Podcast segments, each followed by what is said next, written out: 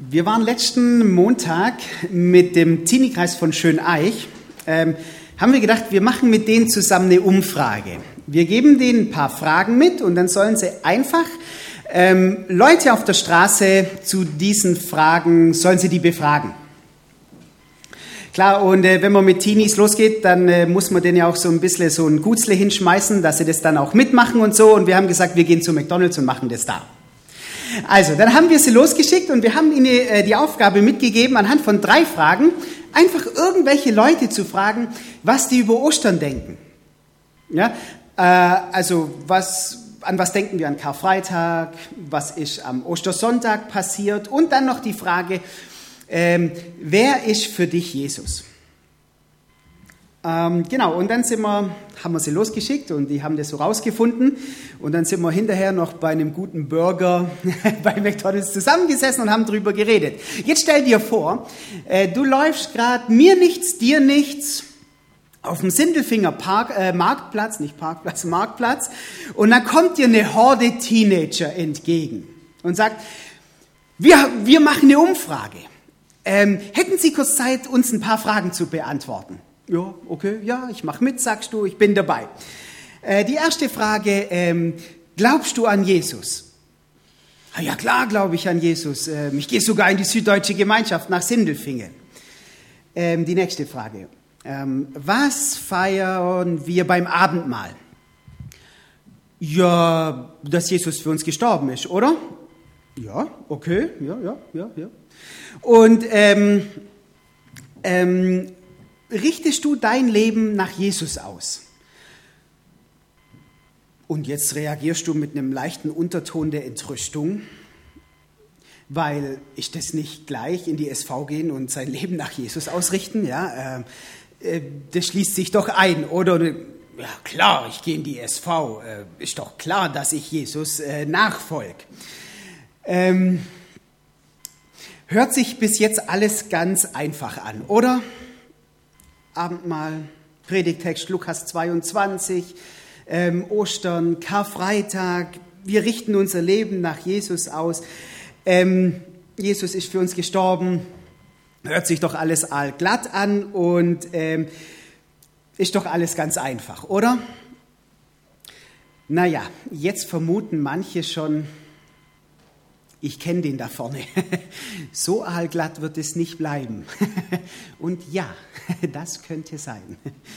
Es könnte, ähm, es könnte etwas anders werden. Und wenn du dir gedacht hast, naja, ähm, das ist jetzt der zig, zigte ähm, Karfreitag-Gottesdienst und ich wollte jetzt einfach nur einen gemütlichen Karfreitag-Gottesdienst besuchen. Ja, das wird vielleicht anders. Ähm, der Text vom Abendmahl fragt danach tatsächlich, richte ich mein Leben nach Jesus aus? Ist er wirklich die Mitte meines Lebens? Bestimmt sein Lebensstil, meinen Lebensstil? Und der Text lässt weiter fragen, wie zeigt sich das in meinem Leben, dass Jesus die Mitte meines Lebens ist? Wie zeigt sich das in unserer Gemeinde, dass wir unser Leben nach einem Leben von Jesus ausrichten? Und ich möchte dazu äh, einfach einen Satz in den Raum stellen. Und diesen Satz habe ich gefunden äh, bei zwei ganz faszinierenden Theologen, Pastoren, Missionaren. Äh, der eine heißt Hirsch und der andere heißt Frost. Und ähm, äh, den, den, den, Michael Frost, den habe ich sogar äh, schon in Liebenzell auf einem Studientag kennengelernt. Und die schreiben in einem ihrer Bücher, schreiben sie, äh, die Christologie bestimmt die Missiologie und die Missiologie bestimmt die Ekklesiologie. Lasst mich den Satz äh, kurz erklären. Ähm, was, was verbirgt sich hinter Christologie? Christologie ist die Lehre von Jesus. Wer ist Jesus? Wer ist seine Person? Was wollte Jesus? Was hat Jesus bewirkt? Wie hat Jesus gelebt? Missiologie ist die Lehre von der Mission Gottes. Was will Gott für unseren Planeten? Was, was will Gott für die Menschen hier auf unserem Planeten? Was, was ist Gottes Mission? Was ist sein Vorhaben? Und ähm, wie geht er das an? Wie setzt er das um? Und wie ist ähm, die Gemeinde? Und das beschreibt jetzt die Ekklesiologie. Das ist die Lehre von der Gemeinde. Wie ist die Gemeinde, wie ist die Kirche daran beteiligt? Die Ekklesiologie, die Lehre von der Kirche und Gemeinde fragt danach, wie gestaltet sich Gemeinde? Was sind die Inhalte von Gemeinde? Wozu ist Gemeinde hier in der Welt? Es beschreibt, wie wir Gemeinde verstehen, wie wir Kirche, Gemeinde ganz konkret leben. Also wenn wir sagen, die Christologie bestimmt die Missiologie und die Missiologie bestimmt die Ekklesiologie, dann heißt es ganz einfach, das, was wir über Jesus denken, was wir über Jesus lehren, das bestimmt den Auftrag, den wir hier in der Welt haben. Und dieser Auftrag bestimmt, wie wir Gemeinde leben, wie wir mit Jesus leben. Und dabei ist die richtige Reihenfolge von, von entscheidender Bedeutung. Was wäre denn, wenn wir den Satz umstellen würden und würden äh, am Anfang die Ekklesiologie stellen? Das würden wir natürlich nie sagen. Gell? Klar, Jesus ist bei uns im Zentrum, aber Puh, in der Praxis sieht es doch dann manchmal schon ganz anders aus. Wenn wir die Ekklesiologie, die Lehre von der Gemeinde vorn anstellen, um was würden sich denn dann unsere Diskussionen drehen? Zum Beispiel, ja, ich will die Form von Gemeinde, die mir gefällt. Oder ja, wir haben doch eine gewisse Tradition und die müssen wir beibehalten. Oder, ja, das, was früher gut ist, das ist jetzt auch gut. Dann wird Gemeinde so gestaltet, dass es meinen Bedürfnissen entspricht. Wir verpacken das natürlich ganz fromm und geistlich, aber ich will, dass mein Bedürfnis gestillt wird. Dann wird Gemeinde geformt von Gruppen in der Gemeinde und von den Befindlichkeiten von Einzelnen, dann dreht sich Gemeinde um sich selber. Wenn der Satz aber lautet, Jesus bestimmt unseren Auftrag und unser Auftrag bestimmt, wie wir Gemeinde gestalten, dann ändert sich radikal was. Jesus verstand, seine, seine Mission nämlich so. Und er sagt es mal in einem Gebet, Vater, so wie du mich gesandt hast hier in diese Welt, so sende ich die, die mir nachfolgen. Jesus hat seine Mission verstanden als eine Sendung in die Welt rein. Und wenn wir unser Leben und unsere Gemeinde so verstehen, dann ergeben sich daraus ein paar Fragen. Die Frage, wie kann ich mich persönlich von Jesus in die Welt senden lassen, zu den Menschen hin? Ähm, wie können wir uns als Gemeinde senden lassen, zu den Menschen hin? Und was für Auswirkungen hat denn das dann auf unser Programm, auf unsere Strukturen, auf unsere Gottesdienste? Ich möchte euch mit hineinnehmen in diesen Bibeltext. Und dieser Bibeltext gibt eine Antwort drauf, wie Jesus sein Leben verstanden hat. Gibt eine Antwort drauf, wie Jesus sein Leben gelebt hat. Gibt eine Antwort drauf, was der Lebensrhythmus, der Lebensstil von, von Jesus war. Und ich habe diese Gedanken eine ganz arg lange Zeit selber auch nicht gedacht. Es war neu für mich. Aber ich möchte euch einladen, einen neuen Blick auf diesen Bibeltext zu werfen. Ich lese uns vor. Aus Lukas 22, die Verse 14 bis 20. Als es Zeit war, mit der Feier zu beginnen, setzte sich Jesus mit den Aposteln zu Tisch. Er sagte, wie sehr habe ich mich gesehnt, dieses Passamal mit euch zu feiern, bevor ich leiden muss. Denn ich sage euch, ich werde das Passamal nicht mehr feiern, bis sich im Reich Gottes seine volle Bedeutung erfüllt. Dann nahm er einen Becher mit Wein, dankte Gott dafür und sagte, nehmt diesen Becher und trinkt alle daraus. Denn ich sage euch, von jetzt an werde ich nicht mehr vom Saft der Reben trinken, bis das Reich Gottes gekommen ist. Dann nahm er Brot, dankte Gott dafür, brach es in Stücke und gab es den Jüngern mit den Worten, das ist mein Leib, der für euch hingegeben wird. Und das tut, um euch an mich zu erinnern. Ebenso nahm er nach dem Essen oder nachdem sie gegessen hatten, einen Becher mit Wein, gab ihn den Jüngern mit den Worten, dies ist der Becher des neuen Bundes und der besiegelt, der wird besiegelt mit meinem Blut dieser Bund, das für euch vergossen wird.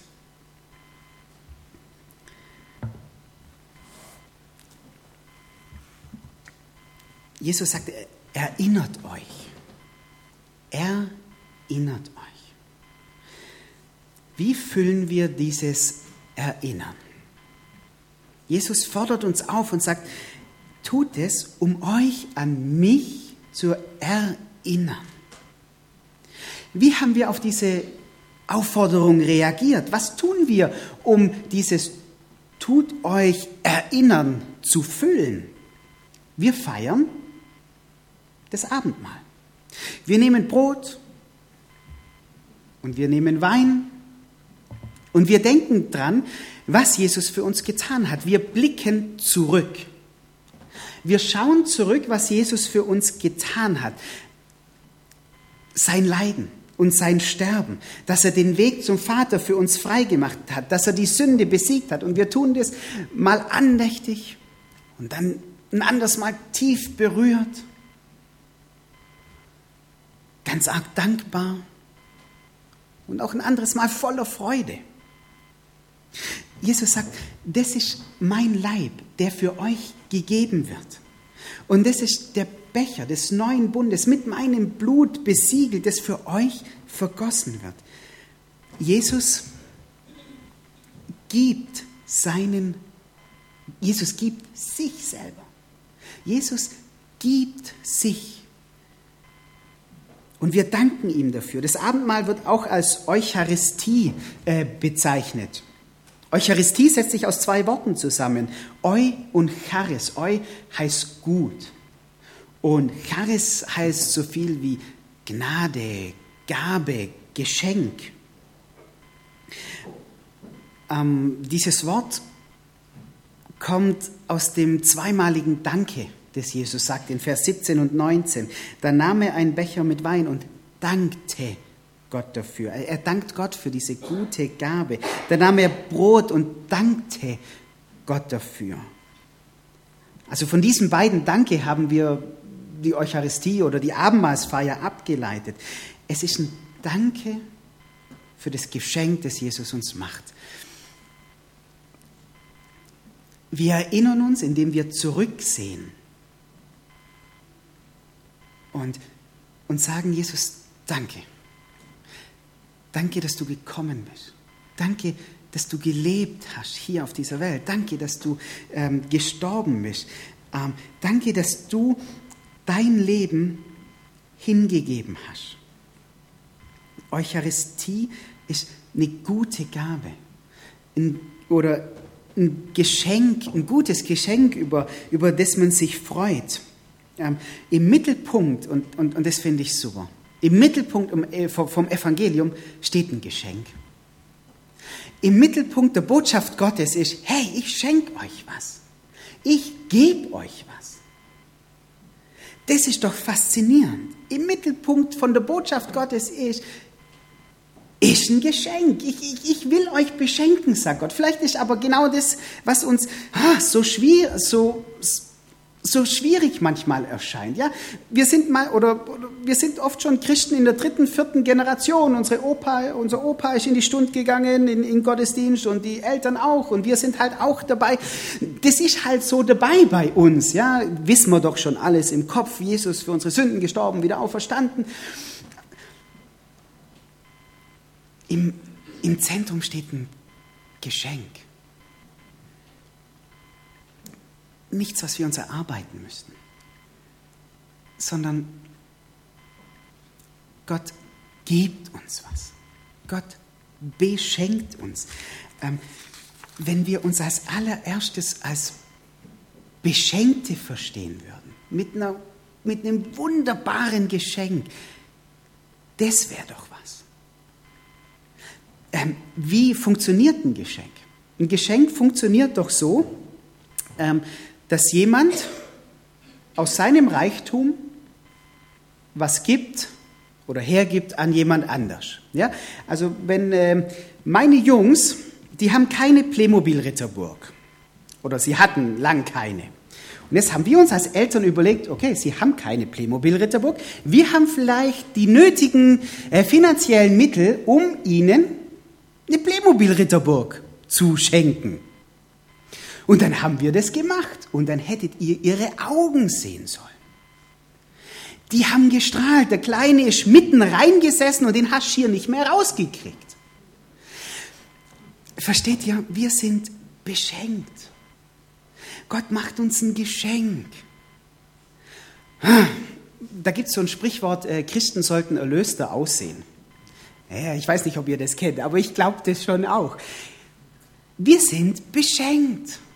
Das könnt ihr uns eigentlich ein Strahlen aufs Gesicht zaubern. Gott beschenkt uns. Ähm, ich, ich glaube, das ist so der eine Teil. Ja, wir schauen zurück und denken, wir blicken zurück und wir blicken auf ein Geschenk. Ähm, aber jetzt frage ich mich, ähm, erschöpft sich dieses Erinnern darin? Und jetzt kommt wahrscheinlich dieses Neue. Jesus sagt, das ist mein Leib, der für euch hingegeben wird. Das ist mein Blut, das für euch vergossen wird. Und Jesus sagt, erinnert euch, tut es, um euch an mich zu erinnern. An wen sollen wir uns erinnern? An ihn. Er steht im Zentrum von unserem Erinnern. Schon auch das, was er für uns getan hat. Aber im Zentrum steht er. Wir sollen uns an ihn erinnern. Und dann zeigt ähm, das Abendmahl den Lebensrhythmus von Jesus. Es zeigt, wofür sein Herz geschlagen. Es zeigt, wie er sein ganzes Leben verstanden hat. Und sein, sein Leiden und Sterben ist in Anführungsstrichen nur die Zuspitzung, wie er sein ganzes Leben gelebt hat. Was sein Lebensrhythmus war, was sein Lebensstil war, wie er, was, wie er Leben verstanden hat. Das, das Abend oder das, sein Leben und, und Sterben spitzt es in einem Punkt nur zu, was er sein ganzes Leben schon gelebt hat. Nämlich, wie hat er sein ganzes Leben verstanden? Genau so. Ich gebe mich. Ich fließ aus mir raus. Ich schenk mich her. Ich gebe mich hin. Wie funktioniert dieses Jesusgeschenk? Wie rettet und heilt Jesus diese Welt? Indem er sich selber gibt und es nicht nur in seinem Tod, sondern in seinem ganzen Leben. Er gibt sich, um diese Welt zu heilen. Er gibt sich, dass Menschen heil werden. Das ist das Prinzip, wie Jesu Leben funktioniert, wie Gottes Rettung funktioniert. Sie funktioniert in einem Geschenk, in dem Jesus sich hergibt. Es ist die Art und Weise, wie Jesus diese Welt rettet. Und wenn wir ihn sehen, wenn wir uns an ihn erinnern sollen, dann sollen wir uns daran erinnern, wie er sein Leben verstanden hat. Wenn er sich, wenn er mit Menschen zusammengesessen ist, die am Rand der Gesellschaft waren, dann hat er sich ihnen hingegeben. Wenn er Menschen geheilt hat, dann hat er sich hergeschenkt. Wenn er Menschen geholfen hat, dann hat er von sich hergegeben. Und wenn Jesus damals beim Passamal sagt, tut es, um euch an mich zu erinnern, dann lädt er seine Nachfolger ein, diesen Lebensstil zu leben, sich zu geben, sich zu schenken, sich zu vergießen. Er lädt uns ein, ihn nachzuahmen in seinem Lebensstil. Er möchte, dass wir uns herschenken. Was heißt es für uns persönlich? Christus ist tatsächlich unsere Mitte, wenn wir unser Leben so verstehen wie er. Jesus ist wirklich die Mitte unserer Gemeinde, wenn wir uns als Gemeinde hingeben, uns herschenken. Was heißt es? Wenn wir uns ausgießen für Menschen mit meinem Leben, dann ist er meine Mitte. Wir folgen Jesus wirklich nach, wenn wir Menschen in Not sehen und uns hergeben. Gottes Geschenk in Jesus steht. Das können wir auch nicht ersetzen. Das steht. Aber wie werden Menschen auf dieses Geschenk aufmerksam? Indem Menschen unseren herschenkenden Lebensstil sehen. Indem wir uns senden lassen zu Menschen.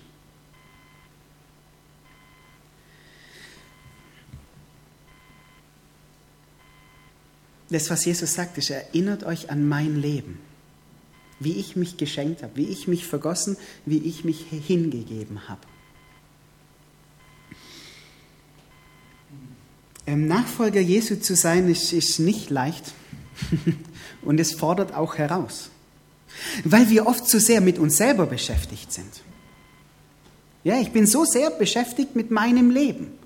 Wir sind so sehr beschäftigt mit unserer Gemeinde.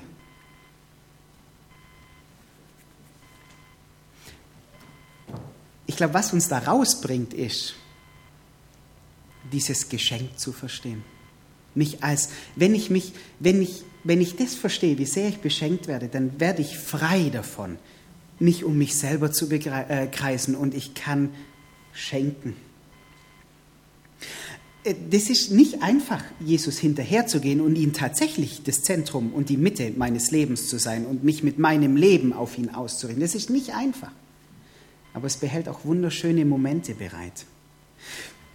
Ich möchte eine Einladung aussprechen an, an euch persönlich.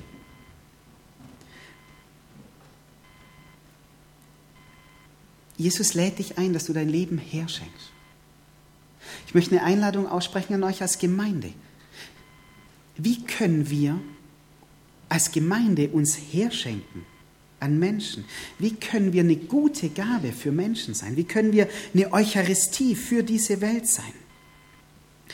Wie können wir, so wie wir funktionieren, etwas sein für andere Menschen? Gott wirkt im Großen und, und im Kleinen. Frag dich, wie kann ich mich senden lassen zu Menschen? An wen, wer ist in Not? Wer braucht Hilfe? Wem kann ich mich hingeben? Vielleicht ist es seelsorgerlich, vielleicht ist es finanziell, vielleicht ist es Zeit, die du geben kannst in unserer zeitknappen Welt. Wie wäre es oder wie, wie, wie würde das unsere, unsere Gemeinde prägen? Wie würde das unsere Gruppen prägen? Ja, wenn wir uns ausgießen würden, wenn, wenn wir uns hingeben würden. Wie, wie würde das unser Miteinander prägen, wenn wir uns als Geschenke füreinander verstehen würden, wenn wir uns insgesamt als ein Geschenk für diese Welt verstehen würden? Wenn, wenn, wenn jeder Einzelne heute Vormittag hier rausgehen würde und sagen würde, jawohl, ich bin wunderbar beschenkt, oh, ich will, dass das aus mir rausströmt. Ich möchte, dass das andere mitkriegen, die Gott noch gar nicht kennen.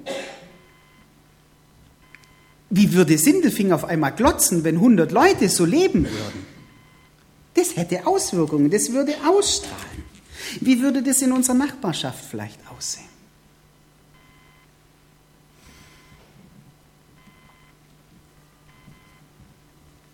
Darf ich euch einladen, euch als Beschenkte zu verstehen, ganz tief im Herzen. Und ihr habt unheimlich viel zu geben, weil ihr so unheimlich reich beschenkt seid. Ich würde beten. Und ihr dürft euch dazu erheben.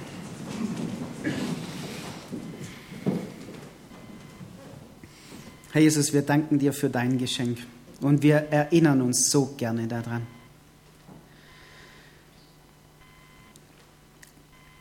Aber wir möchten nicht bei dem stehen bleiben, dass wir Abendmahl als ein Ritual feiern und machen einen Punkt dahinter und dann war es das für uns. Sondern wir möchten Abendmahl verstehen als, ja, als ein Lebensrhythmus von Menschen, die dir nachfolgen. Und wir möchten Abendmahl verstehen als, als eine Sendung hier in diese Welt rein. Und ich möchte dich bitten, wir, ich glaube, wir haben diese tiefe Sehnsucht in uns, ja, dir nachzufolgen und dich tatsächlich zum Zentrum unseres Lebens zu machen. Und wir haben diese Sehnsucht in uns, dich zu erleben. Und ja, ich glaube, du hast deinen Vater beim, beim Wirken erlebt, weil du dich gegeben hast. Und ich möchte dich bitten, dass du uns befreist von dem, dass wir immer um uns selber kreisen, um uns um uns unsere Bedürfnisse drehen, sondern dass, dass du uns da rausholst und, und reinbringst in, in dein schenkendes und hingebendes Leben und dass wir dann deine Wunder erleben werden, überall. Hier in dieser Welt mit Menschen, denen du uns schenken möchtest. Amen.